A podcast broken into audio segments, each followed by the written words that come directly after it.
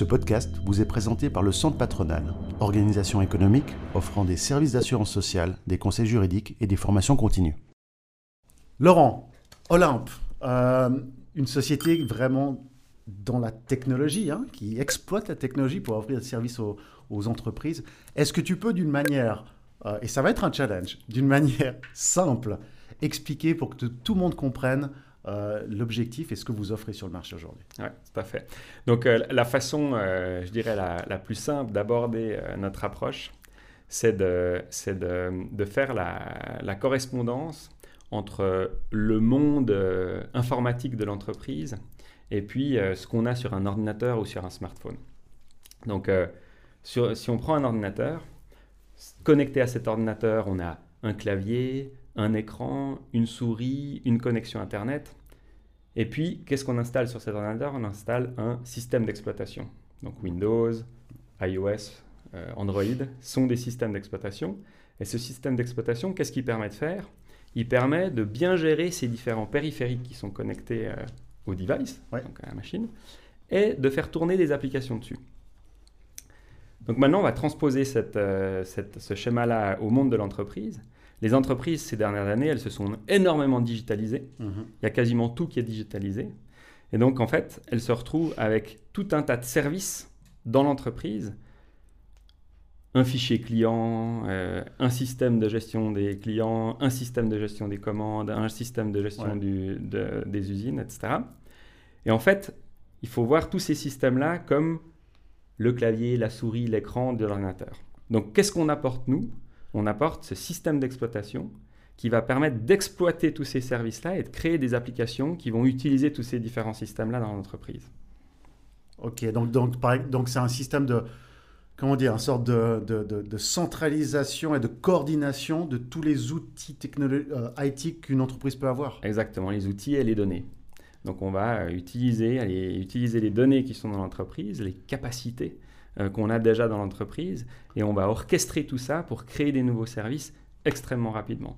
Donc l'idée là, c'est vraiment de permettre aux entreprises existantes qui ont déjà investi beaucoup dans leur écosystème IT de pouvoir capitaliser là-dessus et très rapidement pouvoir positionner des nouveaux services sur le marché. Donc en gros, Olympe offre une optimisation de l'efficience de travail des entreprises. Exactement, et va raccourcir de manière absolument drastique ce qu'on appelle le time to value, en, bon français.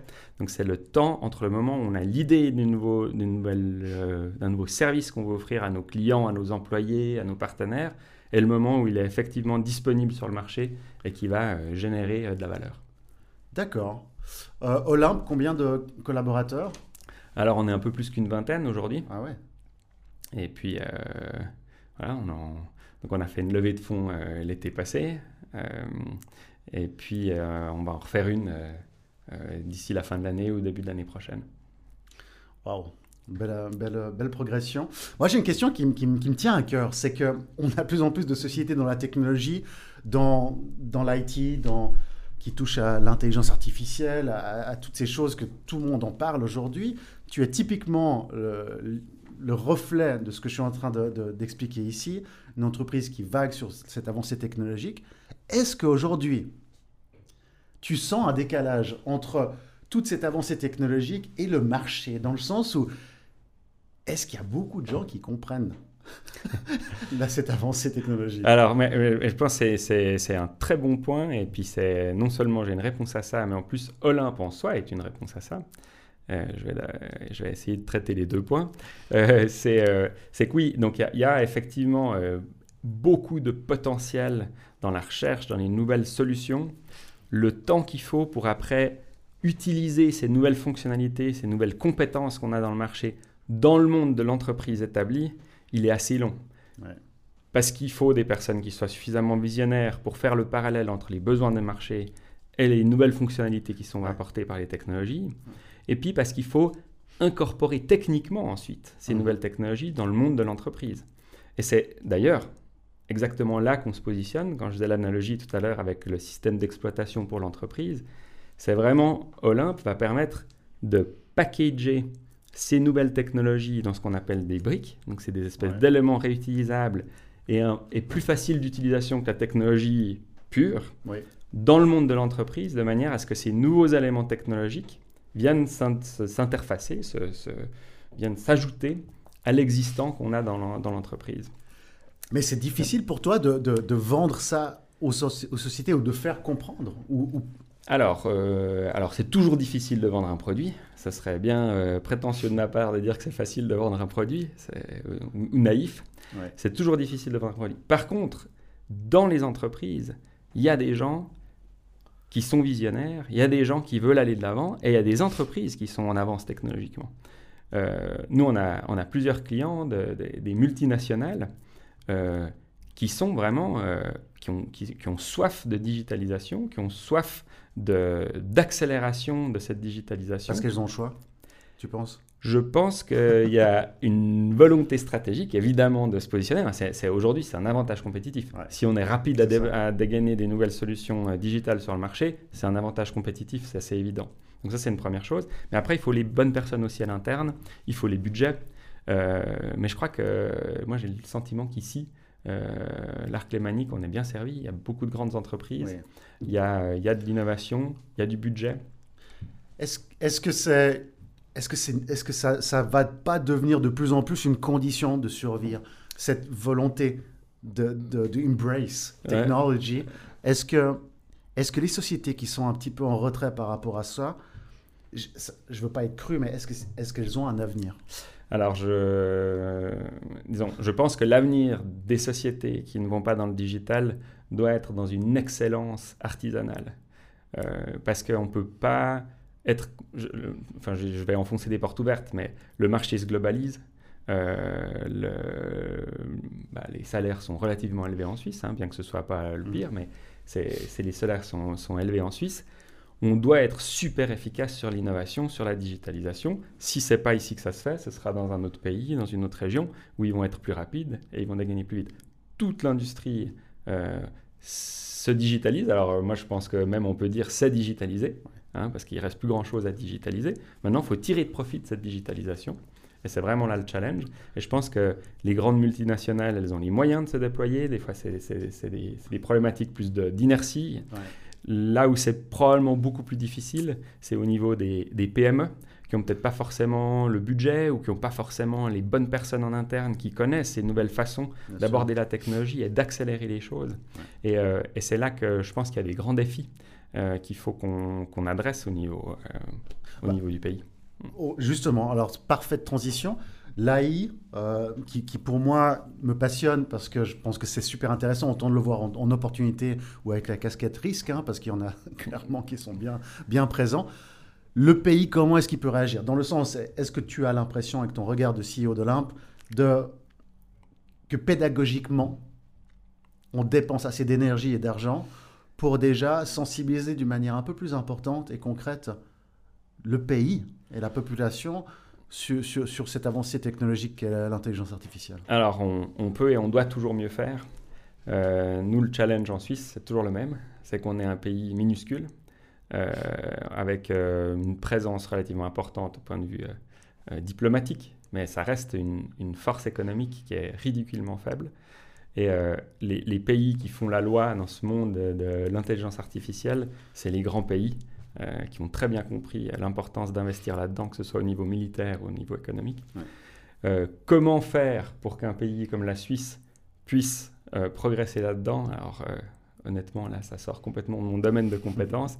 mais ce qui est certain, c'est qu'on doit s'y mettre, on doit creuser ça, on doit s'organiser pour trouver des solutions pour que le tissu économique s'imprègne des nouvelles capacités qu'on a euh, dans le nouveau potentiel qu'on a dans, dans, cette industrie, les nouvelles technologies.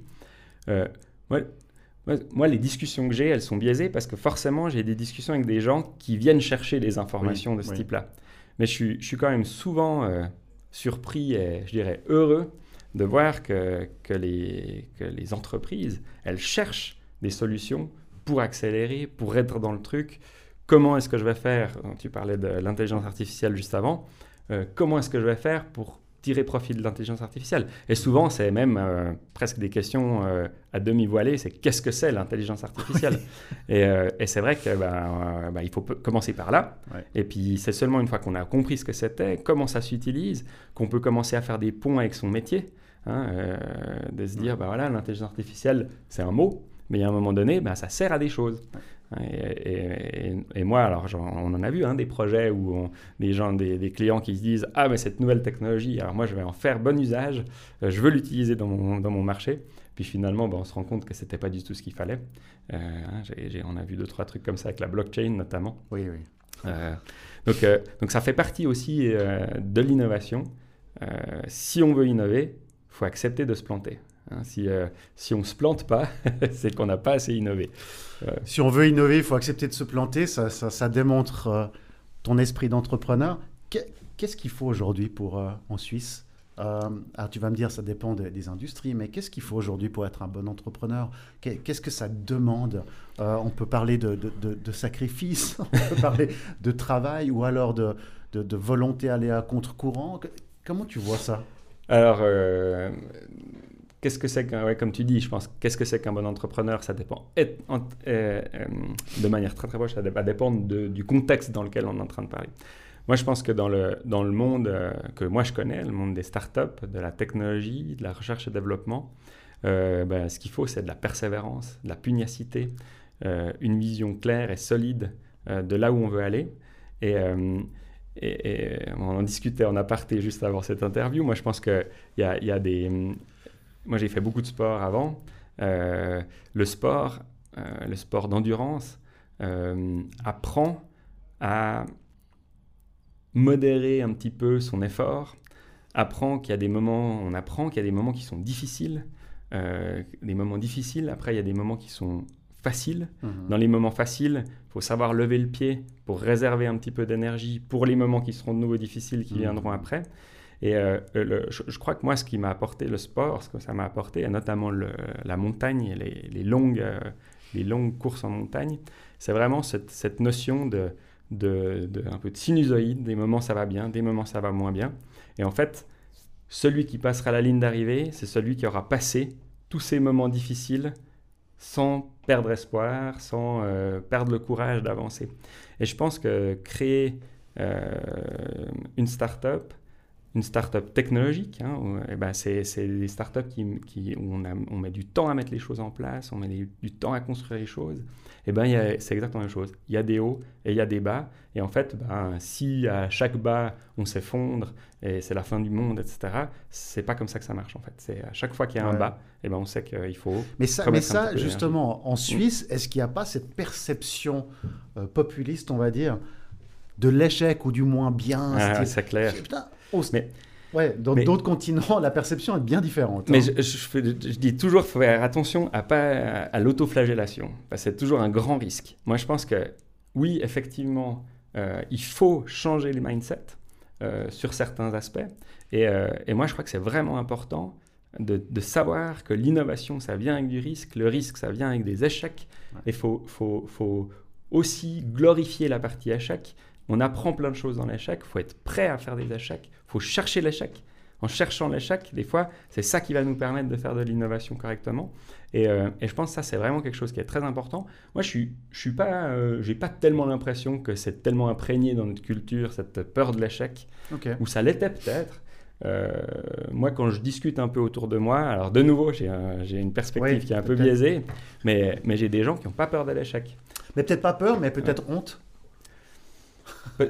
c'est jamais agréable. Hein. On préfère, euh, moi, je, moi, je préfère euh, réussir que de, que de, que de me planter. Hein. Ça, c'est, je crois que c'est, humain. Mais, euh, mais, mais, je crois que, disons, si on a peur d'échouer, faut, c'est, je vais être un peu, un peu dur, mais c'est qu'on n'a pas le bon mindset pour lancer ce genre de choses-là. Et, et je crois que c'est vraiment un profil de personne. Il y a la culture, il y a le profil des personnes. Et, si on a envie de de créer des grandes choses avec de l'ambition, il faut le faire avec le fait de ne pas avoir peur de l'échec. Sinon, c'est paralysant et on ne peut, pas, on peut pas créer. Tu as, besoin d'un échappatoire quand tu es, quand, es sous pression. Parce que on a souvent l'impression qu'on met en avant ces magnifiques success stories, parce que l'entreprise c'en est clairement une. mais qu'on souligne pas. C'est ce qu'il faut faire pour arriver, pour arriver là souvent. Donc, pour arriver à gérer autant de choses que tu as géré ces 5-6 dernières années, tu besoin impérativement d'un échappatoire. Ça peut être du sport, ça peut être la famille, ça peut être, je sais pas. oui, j'en ai un. Euh, c'est le sport. Euh, c'est pas toujours facile à garder euh, parce que quand on est fatigué, euh, c'est pas toujours simple de, de trouver l'énergie pour aller faire du sport. Mais je pense que le, sport, c'est vraiment l'élément clé qui permet de tenir, tenir le rythme pour plusieurs raisons. La, la, première, c'est que biologiquement, on a été conçu pour lorsqu'on accumule du stress, c'est pour fuir devant un, prédateur préhistorique. Mais, aujourd'hui, c'est vrai qu'on accumule du stress assis, euh, voire avachi sur une, chaise de bureau. Euh, donc, à un moment donné, ben, ce stress accumulé, il faut le, faire sortir. Et, le, meilleur moyen pour ça, c'est d'aller courir un moment, d'aller faire du sport, quel qu'il soit. L'avantage de la course à pied, c'est qu'il suffit de mettre des baskets et en général, on peut partir. L'autre chose aussi, c'est que c'est d'aller faire de la course à pied ou de la balade c'est quelque chose qu'on peut faire seul. Mhm. Euh, si on a l'hygiène de laisser le téléphone euh, au bureau ou de ne pas répondre aux appels, etc., pendant qu'on court, c'est un moment où on est seul. On peut prendre un petit peu le temps de réfléchir aux choses, on peut réfléchir à des objectifs un peu plus à long terme, euh, on peut prendre du recul par rapport aux choses. Et, ça, je pense que c'est vraiment important d'avoir ces petites bulles qui, qui s'isolent dans la, dans la, dans la semaine de manière à pouvoir se ressourcer. Et moi, c'est vraiment un élément euh, absolument clé euh, dans, mon, dans, mon, quotidien. Et comme je disais au tout début de la réponse à cette question, c'est que le, le, côté un peu cercle vicieux de ça, c'est que dans les moments vraiment durs de coup de bourre, eh ben, on a tendance à être fatigué, à diminuer le, temps qu'on met dans le sport, ce qui va encore renforcer cette sensation de fatigue. Et puis donc du coup, de se remettre après à faire du sport, c'est toujours un moment qui est un petit peu difficile et il faut un peu de, force et de volonté pour ça. Tu dis un, des échappatoires, c'est de se retrouver seul. Et euh, moi, je suis très aligné à ce que tu dis. Mais j'ai une question piège pour toi. Toi qui es dans la technologie, dans l'innovation, euh, est-ce que tu as l'impression qu'on a justement trop de distractions? Est-ce que tu as l'impression que c'est de plus en plus difficile pour, par exemple, les nouvelles générations Toi et moi, on est vieux, mais les, les nouvelles générations, c'est de plus en plus compliqué ou challenging de comprendre l'importance et de prendre ce temps de se retrouver seul, 125 objets connectés sur nous. Et est-ce que ça, ça, ça, tu penses, ça peut avoir des dégâts euh, dans le marathon d'une vie? Alors, euh, si, je réponds comme ça au, premier degré à ça, oui, je pense que ça a énormément de dégâts.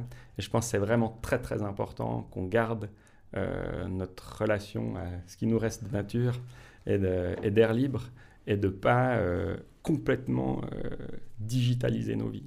Maintenant, évidemment, si je prends un peu de recul par rapport à ce que je viens de dire, je suis simplement en train d'avoir une parole déjà de vieux con euh, qui, euh, qui dit c'était mieux avant.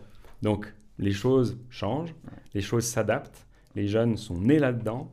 Je pense qu'ils trouveront leurs moyens pour s'approprier ces nouvelles technologies sans que ça phagocyte leur vie. Il y aura des nouvelles façons de, de vivre leur vie. Et eux aussi, un jour, et euh, ils auront plein de reproches à faire à la génération qui suivra. Mhm. Je crois que c'est juste comme ça que ça tourne. comment est-ce que tu perçois l'importance d'une hygiène de vie dans une carrière professionnelle? Et, pourquoi c'est vraiment important selon toi La vie, l'entrepreneuriat, euh, c'est un marathon. Mhm. Euh, il y, a tout plein d'exceptions de partout, mais c'est vraiment la gestion de l'effort sur le long terme. la gestion de l'effort sur le long terme, ça, ça passe aussi par l'hygiène de vie. Là, de nouveau, c'est quelque chose qui est difficile quand on est fatigué. Euh, quand on a beaucoup de choses sur la tête, de prendre encore le temps, euh, cérébralement parlant, de penser à, euh, à s'alimenter correctement, à faire du sport au bon moment, à dormir suffisamment, eh ben c'est pas toujours facile. Mais je crois que sur le long terme, c'est vraiment quelque chose qui paye. Et, et, et c'est vrai que dès que les, les mauvaises choses s'installent, c'est vraiment difficile de revenir, de reprendre le dessus. Donc moi, je crois que c'est vraiment quelque chose où on doit toujours être super vigilant. Et comme je disais tout à l'heure, c'est comme, la, comme la gestion un peu du sport de haut niveau. C'est quelque chose où on a tous les jours être attentif à ce qui se passe, attentif à ce qu'on est en train de faire, attentif à comment on va faire pour tenir sur la durée. Alors une autre thématique de, du tous les jours, quel genre de, de, manager es-tu? Quel genre de patron es-tu? Et puis, est-ce que tu vois vraiment un chiffre depuis il, y a, il, y a, 20 ans et aujourd'hui, une évolution dans le management? Oui, certainement. Après, je ne pense pas que c'est à moi qu'il faut poser la question, mais ce que, ce que, ce que j'essaie d'être, en tout cas comme manager, c'est j'essaie vraiment de, J'aime beaucoup euh, cette phrase que, de Saint-Exupéry que, que, je vais mal euh, retranscrire, mais que je dis, c'est si, si, tu veux faire découvrir la mer à des gens, il euh, ne faut pas leur expliquer comment construire un bateau, il faut leur donner envie d'aller découvrir la mer. Donc c'est vraiment quelque chose que j'essaie d'appliquer chez nous, c'est vraiment d'inspirer les gens, de pas passer par vraiment, faut faire ça, ça, ça, ça, ça, mais d'expliquer là où on veut aller montrer la voie et après d'essayer d'accompagner autant que faire se peut euh, pour que les choses elles aillent dans le bon sens. Alors évidemment, ça a des contraintes sur le recrutement parce qu'il faut recruter des gens qui sont, euh, qui sont les bonnes personnes pour ce type de. Donc les soft skills sont très importants. Exactement. Ouais. Et puis après, il y a une autre chose aussi qui, qui, est, qui est, importante pour moi, c'est, le, c'est je dirais, le, l'éthique le, côté culturel euh, des gens. Euh, j'ai vraiment envie d'avoir euh, des gens avec qui je, je me sens bien, en qui j'ai confiance, en qui j'ai envie de relever des défis et j'ai envie d'avancer. Et donc j'ai vraiment envie de, de créer cette, ce côté un peu familial, autant que faire se peut, mhm. dans l'entreprise. Mhm. qui n'est pas toujours facile, hein, parce que de nouveau, ben, on court à gauche, à droite, et, et, des fois, bah, d'ailleurs ça c'est un peu une frustration que, que j'ai au quotidien, c'est que, que j'ai assez peu de temps pour les gens. Et ça, je trouve que c'est dommage. Les prochaines, euh, les prochaines étapes pour Olympe, les prochaines choses à venir, les... qu'est-ce qui va se passer ces prochaines années? Oui, alors euh, là, on a, cet été, on a un, élément euh, clé pour nous, c'est qu'on a une, une version qu'on appelle Community du logiciel. Donc c'est ah. juste un autre nom pour, pour dire que c'est une version gratuite du logiciel. Donc ça, c'est un élément clé euh, parce que c'est vraiment quelque chose qu'on voulait avoir depuis le début. C'est quelque chose qui permet de démocratiser euh, notre, notre produit, de, de pouvoir euh, faire profiter à des plus petites entreprises des capacités apportées par notre, notre produit et puis d'onboarder plus de, de, de développeurs dans, cette, euh, dans, cette, dans cette initiative qui ne sont pas forcément les développeurs de nos clients, mais qui mhm. sont euh, des développeurs qui utilisent cette technologie par curiosité, par amusement. Etc. Ça, c'est une stratégie pour faire du teasing pour les versions payantes? Bien sûr. Alors, exactement. Oui, oui, oui. Donc, ça, ça alors, c'est pas que ça, mais c'est ce qu'on appelle freemium. C'est tout à fait juste. Donc, freemium, c'est quoi? C'est qu'il y a une version gratuite. Et la version gratuite, évidemment, elle est limitée parce que sinon, il n'y a aucun sens d'avoir une version payante. Donc, il y a des limitations mais qui sont des limitations qui impactent les entreprises, qui n'impactent pas les individus. Mhm. Ça permet que les individus puissent utiliser ça euh, pleinement, mais après, dans le monde de l'entreprise, si on veut utiliser ça, pour, pour pouvoir utiliser ça euh, dans un monde de, ouais, on a besoin de sécurité, on a besoin de fiabilité, alors on doit euh, passer à la version payante. Et évidemment, le fait d'avoir une communauté, le fait d'avoir un produit gratuit, ça va améliorer aussi notre, euh, la visibilité de notre marque. Et donc, du coup, on s'attend à ce qu'il y ait des, retombées à, terme. Alors ça, c'est pas du court terme, c'est du long terme. Des retombées sur la, sur la version. Et ça, dès cet été? Alors cet été, on, va, on est en train maintenant de ces jours-là, on est en train d'ouvrir le produit. Pour l'instant, c'est sur invitation. Mhm. Et puis, euh, et puis on va étendre ça de plus en plus. Et l'objectif, c'est d'avoir euh, quelques milliers d'utilisateurs d'ici la fin de l'année. Excellent, excellent. Et, et, et, en termes stratégiques de ton entreprise, ces, ces prochaines... Alors, donc ça, c'est la première étape, c'est cet été, c'est cette partie euh, communauté. Et puis après, à la fin de l'année, hein, c'est le, le, sang des startups, c'est l'argent. Euh, il faut qu'on relève de l'argent à la fin de l'année, au début de l'année prochaine. Donc on va essayer de, faire une beaucoup plus grosse levée de fonds que la dernière fois. Pourquoi? C'est parce que le, marché qu'on vise, c'est un marché qui est très grand, très vaste. Et donc du coup, il faut des grands moyens pour, euh, pour l'adresser. Donc on est obligé euh, d'accélérer fortement par rapport à ça. Et donc on va chercher des, des investisseurs qui sont prêts à faire le pari d'une captation de cet énorme marché. Et donc, du coup, c'est des investissements qui vont être euh, assez conséquents. Merci beaucoup pour ton temps. Merci à vous, c'est un plaisir.